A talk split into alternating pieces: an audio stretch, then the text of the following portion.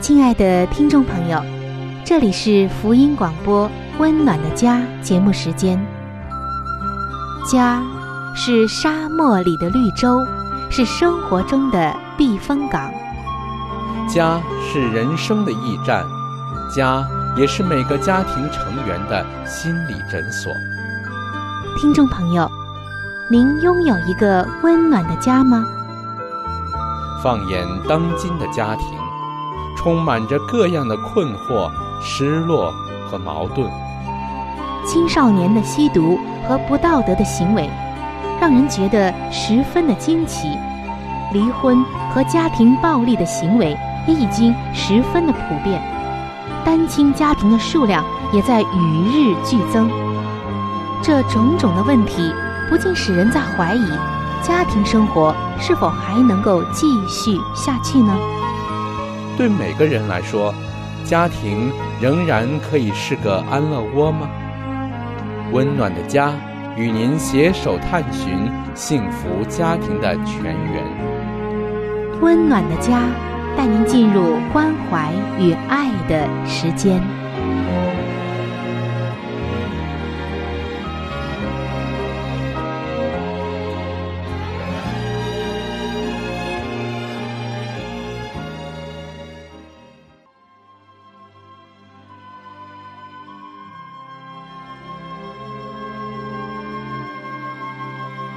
上帝眼中全然美丽的女人，是蒙福的女人，是幸福深处的女人。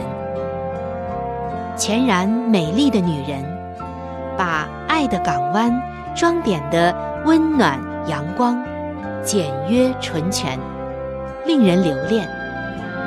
冬不冷，夏不热，春意盎然，秋果累累。令丈夫停靠，孩子们称她有福。有赞美说，才德的女子很多，唯独你超过一切。让我们一起来寻找上帝在建造生命美丽方面对你的旨意。欢迎进入全然美丽的女性新生命。系列的分享。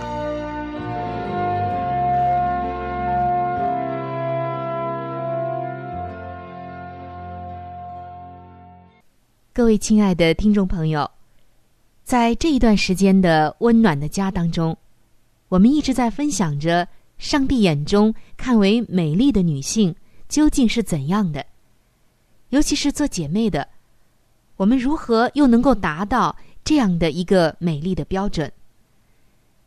其实，在《圣经真言书》的三十一章，上帝就给了我们一个很详细而又美好的画面，告诉我们，上帝眼中全然美丽的女性是什么样的。我们已经分享到《真言书》的三十一章十四节，这里说，她好像商船从远方运粮来，在这里。其实就是指的这一位女子，她的供应，她给家庭的供应是怎样的？而且告诉我们，在她的身上有一种企业家的精神。前几期我们已经分享了一些内容，今天我们还将继续。听众朋友，在圣经中我们可以看到，上帝吩咐我们。要爱我们的家，以及我们的家人。在现实生活中，爱我们的家，也恰好就是企业家精神的价值所在。那么，说到家庭，首先的一方面是什么呢？就是一个家庭的基本需要。所以，一个真正美丽的女子，她知道她的供应。要从家庭的基本需要开始。听众朋友，说到基本需要，我们就会想到衣食住行是每一个人的基本需要。曾经有一位作者问：“你是否太过疲劳，或者觉得很累，不愿意烧饭或者是打理家务，总是想着外出用餐呢？还是你会乐此不疲的为家人提供所需要的呢？我相信这个问题，对每一个成家的女性来说，都有一定的挑战性。每个人的答案也不一样。但是在今天，上帝吩咐我们要爱我们的家，从基本的需要开始。我们首先要来做一个聪明的顾客，什么意思呢？大家知道，顾客往往在挑选商品的时候会注意价钱、还有质量等等的因素，而一个能够供应家庭的妻子或者是母亲。他是要注意节省开销，并且搜罗优惠品，细心的考虑每项购物的决定，避免冲动的胡乱购物的。所以，姐妹们，我们要很清楚自己的需要是什么，懂得如何说不，牢记金钱管理的要诀，不花钱就是省钱。有的时候可以通过不逛商场。或者按价目表订购物品，而达到省钱的目的。如此一来，还可以节省逛商场的时间，避免诱惑。有的时候，我们在快要付款之前，再看一看自己的购物篮里面有没有什么可以不买的东西。这就是做一个聪明的顾客了。其次。我们还要来寻找出出类拔萃的。你可以稍稍的做一下等候，走远一点儿，一直到你找见了一些很基本的，但又是很独特的用品。真言书的三十一章的这一位女子，虽然在市集上购物，但是她却能选购到不俗的商品，因为她是一个艺术家。他有着独特的眼光。他寻找那些不俗，而又会给家人和朋友带来惊喜，令他们羡慕不已的物品。那正是他企业家精神的写照。除了寻找出类拔萃的以外，还有一样就是以物换物。什么意思呢？你可以列出你的专长。然后想办法来加强这些技能，他们就会成为你以物换物的本钱。所以想一想你需要什么，而你又可以付出什么来换取所需的。这种以物换物的方法可是很奏效的。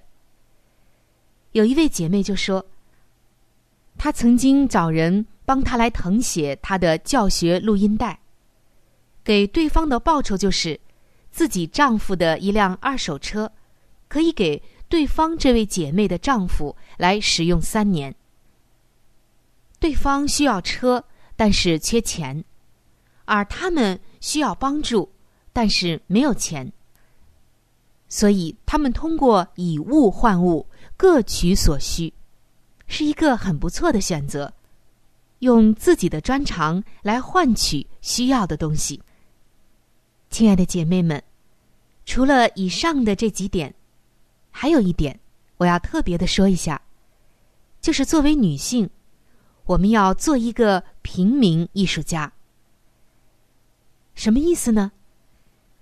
我们要做一个平民艺术家，就是培养自己成为一个生活中的艺术家，以此来看待自己肩上滋润家庭以及为家庭添光彩的责任。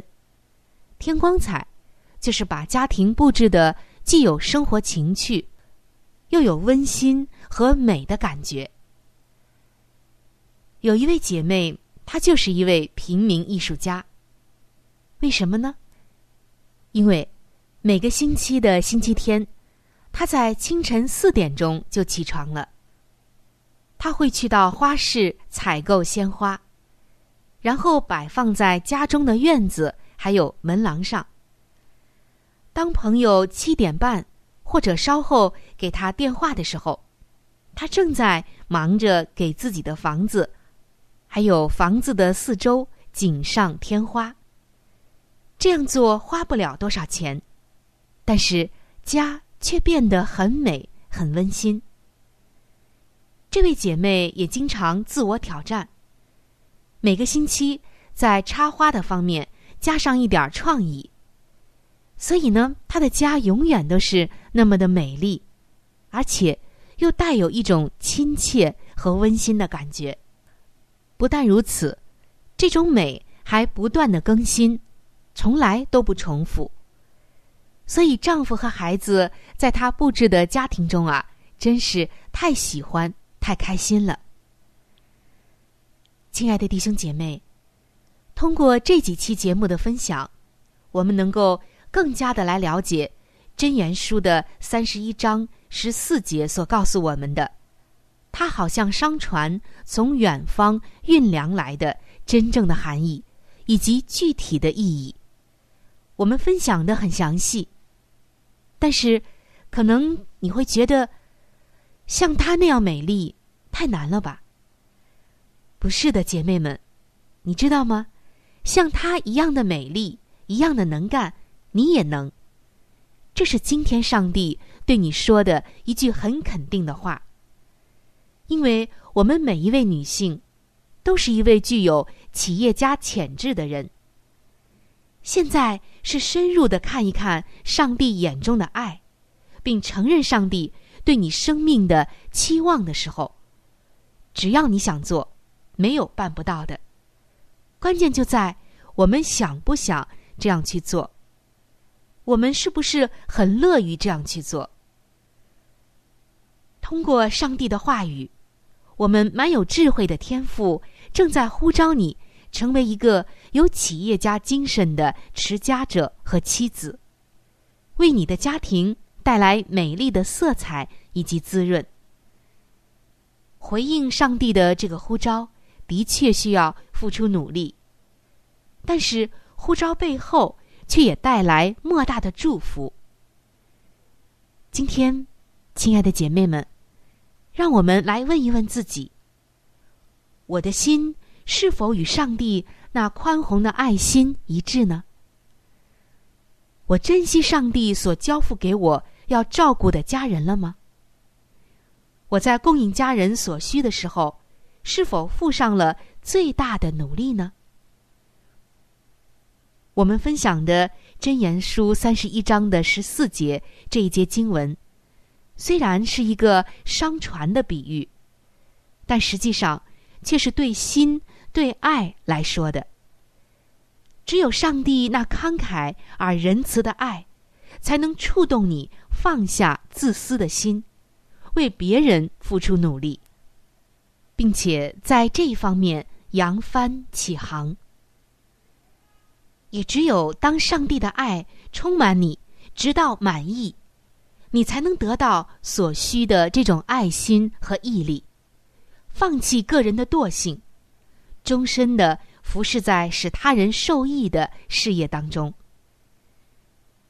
你不想求上帝给你更大的决心和能量，使你能够扬帆起航，去获得这宝贵的企业家的精神吗？我相信。你一定愿意，而这种精神，在上帝眼中也是看为美丽的。亲爱的姐妹们，愿我们都能够成为那一艘美丽的商船，为我们的家人扬帆起航。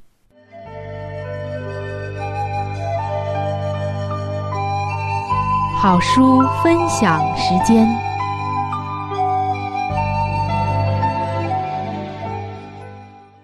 各位亲爱的听众朋友，各位亲爱的弟兄姐妹，您现在所收听的节目是由希望之声福音广播电台为您带来的福音类节目《温暖的家》，我是志鹏。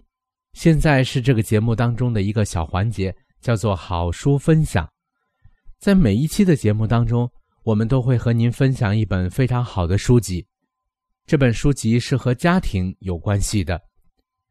最近以来呢，我们和您分享的是宗教女作家华艾伦女士的一本著作，叫做《富林信徒的家庭》。这本书则告诉我们如何去建立一个家庭。亲爱的弟兄姐妹，亲爱的听众朋友，在我们每一个人进入学校的时候，我们都是在学习不同的知识，为要在以后的工作当中呢有一个更好的发展。那么，在当今的学校当中，有哪一个学校能教导我们如何的来建立一个完美的家庭呢？我想是没有的。那么，在基督的学校里，他则教导我们如何的拥有一个幸福而温暖的家，同时又当怎样来教育自己的子女。那么，在这里呢，我们特别推荐给您这本书籍，相信这本书对您一定有莫大的帮助。亲爱的听众朋友，如果您听完了这本书之后，您喜欢这本书，您又想拥有这本书，您可以来信给我们，我们可以免费的将这本书赠送给您的。我们具体的通讯地址会在节目当中播报给您听，请您留意。富林信徒的家庭第五十七章，对于不信的配偶应取的态度。妻子本身是基督徒，应否离开不信主的丈夫呢？我曾收到一些母亲们的来信，诉说他们在家中所遭遇的试炼，并征询我的意见。只在这些实例中举出一个来，就可以说明其余的了。这位做丈夫和父亲的，并不是信主的人，因而，在训练他子女的事上。做母亲的遭遇了许多的困难，丈夫是一个不尊敬神圣事物的人，对他常出粗鄙无礼的恶言，并且教子女藐视他的威权。当他试图和他们祈祷之时，他便闯进来大肆咆哮，开口就咒骂上帝，并以一大堆下流的形容词来侮辱圣经。他非常沮丧，甚至生命对于他已成了重累。他有什么能做的呢？他继续留在家里，对于他的儿女有什么益处呢？他过去曾热切的盼望在主的葡萄园里做些工作，由于做丈夫和父亲的常常教儿女蔑视并违背他。所以，他也曾认为离开家庭比滞留在那里要好得多了。在这种情形下，我的劝告乃是：做母亲的，无论你们必须忍受任何由于贫穷、心灵的伤痛，或为夫为父之人的蛮横傲慢所造成的试炼，你们也万万不可撇弃自己的儿女，不要丢下他们。使之沾染不敬畏上帝的父亲的影响。你们的使命乃是要抵消这种显然为撒旦所控制之父亲的工作，要做自制的活榜样。你有困难，这是我知道的，但可能有这样的情形，就是表现一种排斥而非吸引的精神。你的丈夫。需要每天见到一个活生生的忍耐和自制的榜样，你当尽力博取他的欢心。然而，还是不可放弃任何真理的原则。基督要求整个的人，全心、全性、全意、全力为他服务。当你向他献上他所要求的一切，你便在品格方面代表他了。要让你丈夫在你身上看出圣灵的运行，你要谨慎而体贴，忍耐而宽容，不可强迫他聆听真理，当恪尽你做妻子的本分，然后再观察他的心有否受感，不可断绝你对丈夫的爱情，当尽一切可能的方法使他喜悦。不要让你的宗教信仰使你们双方疏远了，要本乎良心的顺从上帝，并随时随事都要尽可能博取你丈夫的欢心。要让人人看出你爱耶稣，而且信靠他，使你的丈夫和一切信主与不信主的朋友们，明了你切望他们得见真理的优美。可是不要表现出痛苦而忧郁的挂虑来，这往往会破坏了善功。勿容一句非难或怨忧的话语落入你丈夫的耳中。有时你的处境很难，但是不要谈论这些试炼，静默就是雄辩。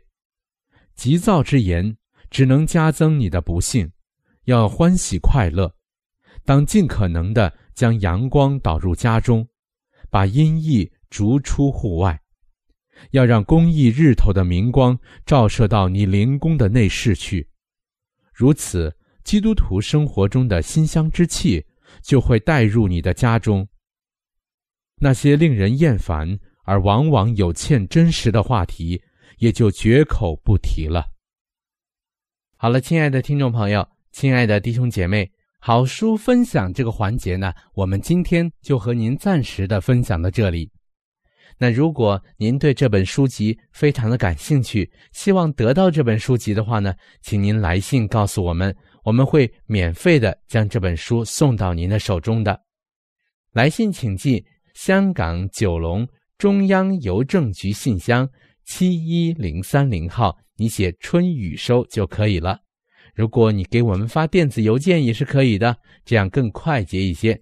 我们的电邮地址是 c h u n y u 小老鼠 v o h c 点 c n。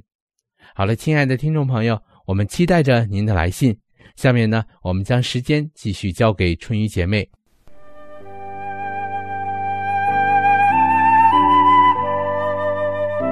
贴心小管家，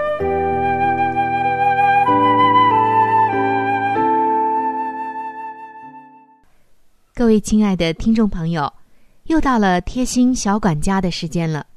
主持人春雨在这里向您问好。今天呢，我们要来看一下有两种不太好储存的蔬菜如何来保鲜。哪两种蔬菜呢？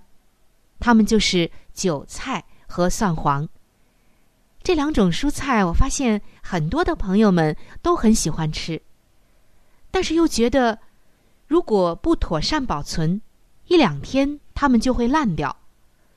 如果把它们放在冰箱里，强烈的味道又会影响冰箱里别的食物，而且不见得会储存的更加的好。今天就教您两招，使用这两个方法。韭菜还有蒜黄就能够在几天之内都保鲜了。先来看第一个方法，就是清水浸泡法。将新鲜的韭菜或者是蒜黄排放整齐之后，用绳子捆好根部，朝下放在清水中浸泡，这样就可以使韭菜或者是蒜黄保鲜三天到五天呢。第二个方法叫做菜叶包裹法。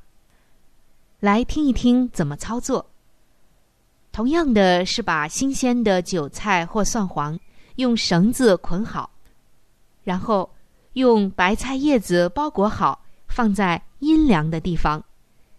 这个方法可以使新鲜的韭菜或者蒜黄也存放三到五天。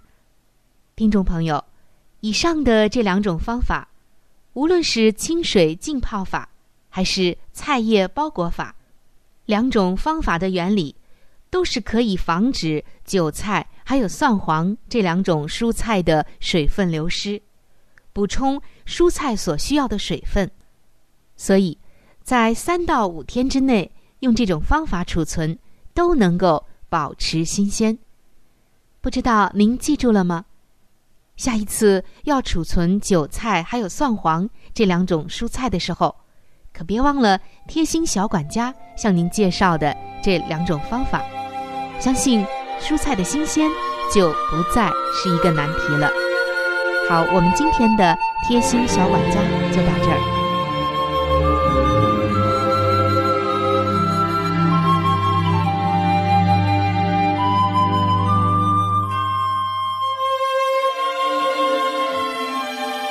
各位亲爱的听众朋友，今天的话题就和您分享到这里。